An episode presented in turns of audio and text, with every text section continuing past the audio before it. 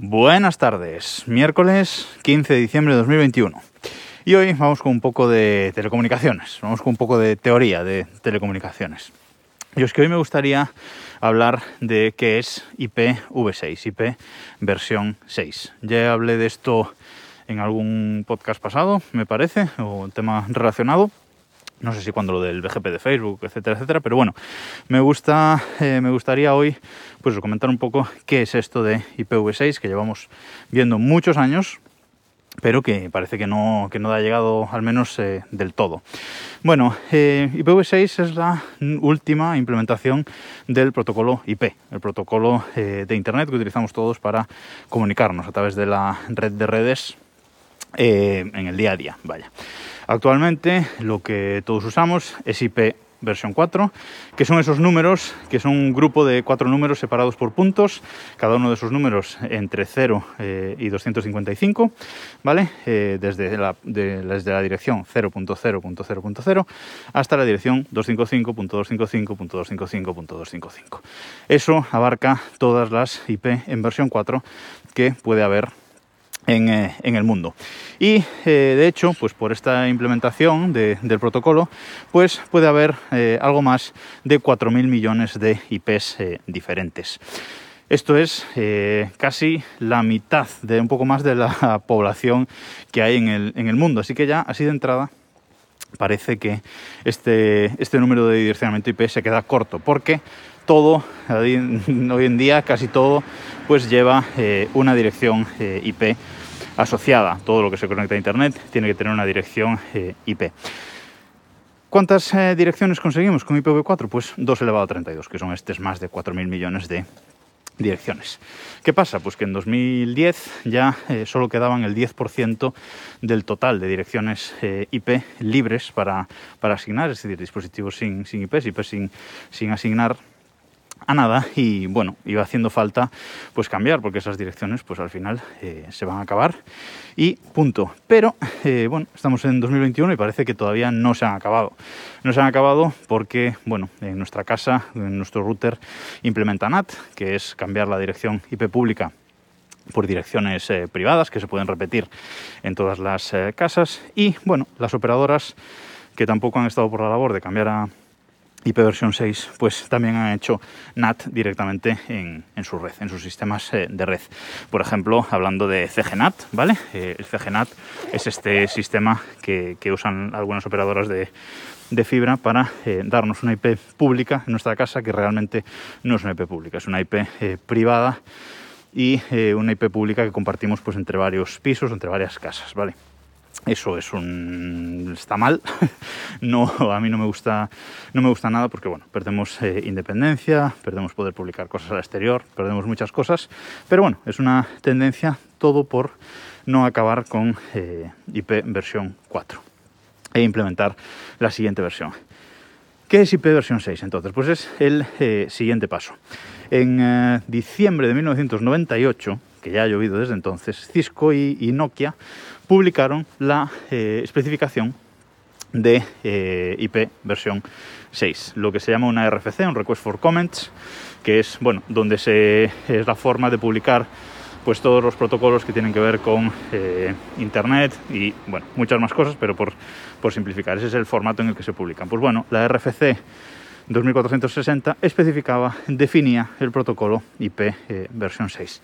¿Por qué versión 6? Porque cuando fueron a cuando fueron a implementar este nuevo protocolo sobre de IP, se encontraron que IP versión 5, que sería la siguiente, sería lo lógico, pues eh, IP versión 5 ya estaba ocupado por, eh, bueno, por un protocolo experimental que quería sustituir a IP, bueno, un protocolo extraño que se llamaba ST y eh, nunca se usó nunca se usó comercialmente o nunca se usó, bueno, siempre fue experimental, pero bueno, el nombre ya eh, estaba ocupado, así que tuvieron que usar IP eh, versión 6. Y es muy común confundir que esto de IP versión 4 es versión 4 porque eh, los numeritos son cuatro grupos de numeritos y alguna gente piensa que IP versión 6 pues son seis grupos de numeritos y no es así. Porque IP versión 6, eh, con IP versión 6 podemos tener hasta 2 elevado a 128 eh, direcciones IP. Esos son 670.000 millones de direcciones por milímetro cuadrado de la Tierra. O sea, en cada milímetro cuadrado de la Tierra podríamos meter 670.000 millones de direcciones IP versión 6. Con lo cual, ahí el, salto es eh, muy grande y evidentemente esas direcciones no se van a acabar.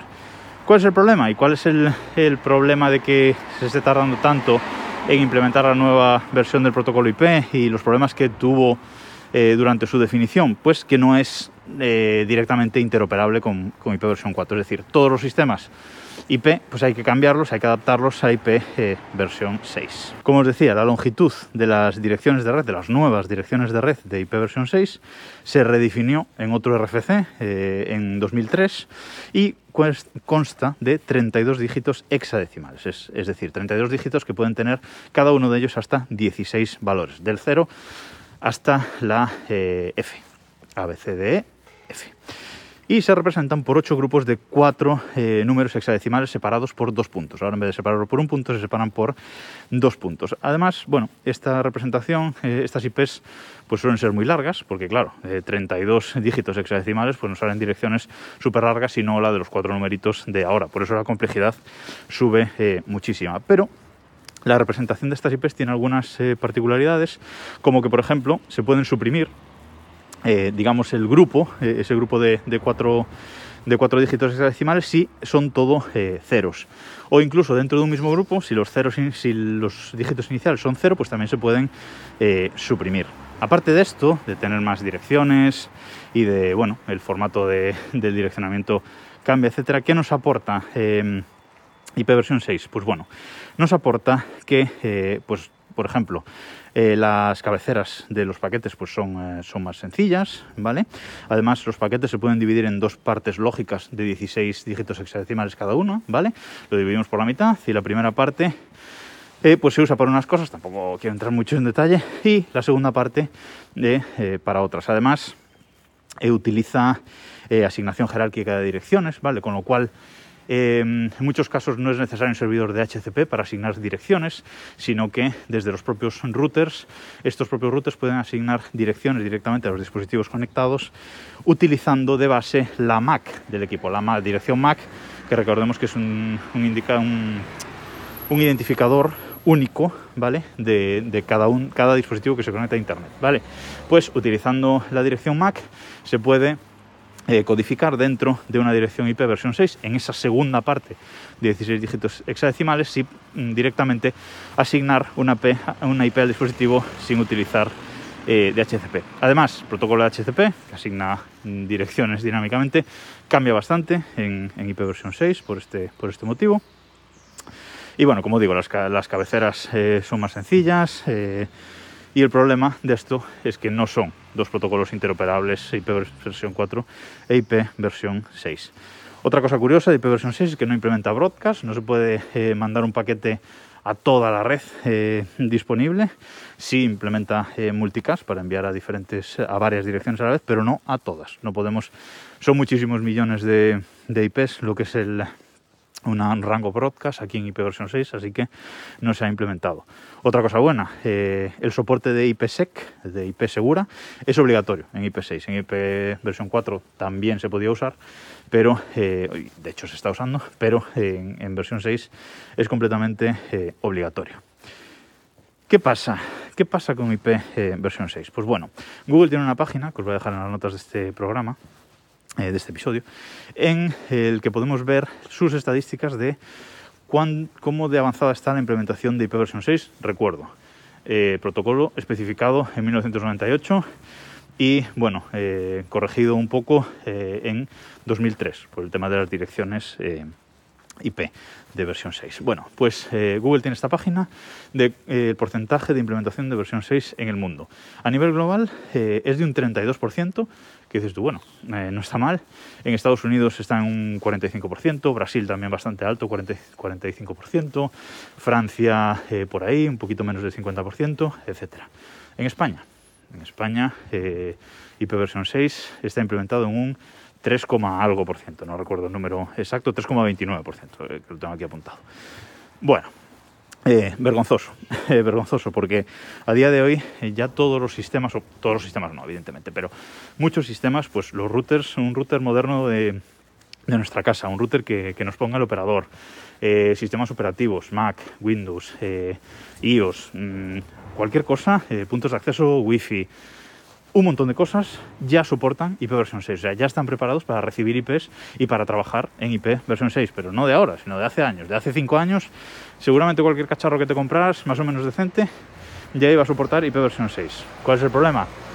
Que hay un coste muy grande para las operadoras de, telefonía en España, de Internet, de cambiar los equipos de core, los equipos que realmente eh, hacen funcionar su red eh, interna y eso tiene un coste eh, altísimo, evidentemente, y hay que cambiarlos para poder trabajar con IP eh, versión 6, porque como digo, no es interoperable con eh, versión 4. Y las operadoras de Internet en España en los últimos años se han centrado mucho en desplegar red de fibra por todo el, por todo el país, que está muy bien, no, no se lo he hecho en cara, está muy bien lo que han hecho, pero se han centrado en invertir ahí y no han invertido en cambiar equipos para soportar IP versión 6. Bueno, eh, con todos los temas de NAT que está habiendo, y nuevas ideas de implementación de NAT, de NAT que están teniendo eh, los operadores, pues yo creo que en España por lo menos todavía vamos a tardar bastante en tener soporte eh, directo de IP versión 6. Eh, yo creo que va a pasar mucho tiempo para que en nuestra casa eh, un operador nos ponga un router y recibamos una IP pública que sea solamente en, en versión IP eh, V6, que no tengamos ya una IP eh, V4. Bueno, son los tiempos que nos toca vivir, inevitablemente vamos a ir hacia ahí, hacia versión 6, no hay otra, pero yo creo que eh, mucho más tarde de lo que algunos eh, pensábamos. Y nada más, hoy me he enrollado muchísimo, pero quería hablar de este tema hace tiempo y bueno, os ha tocado hoy la chapa. Nada más por hoy, nos escuchamos mañana.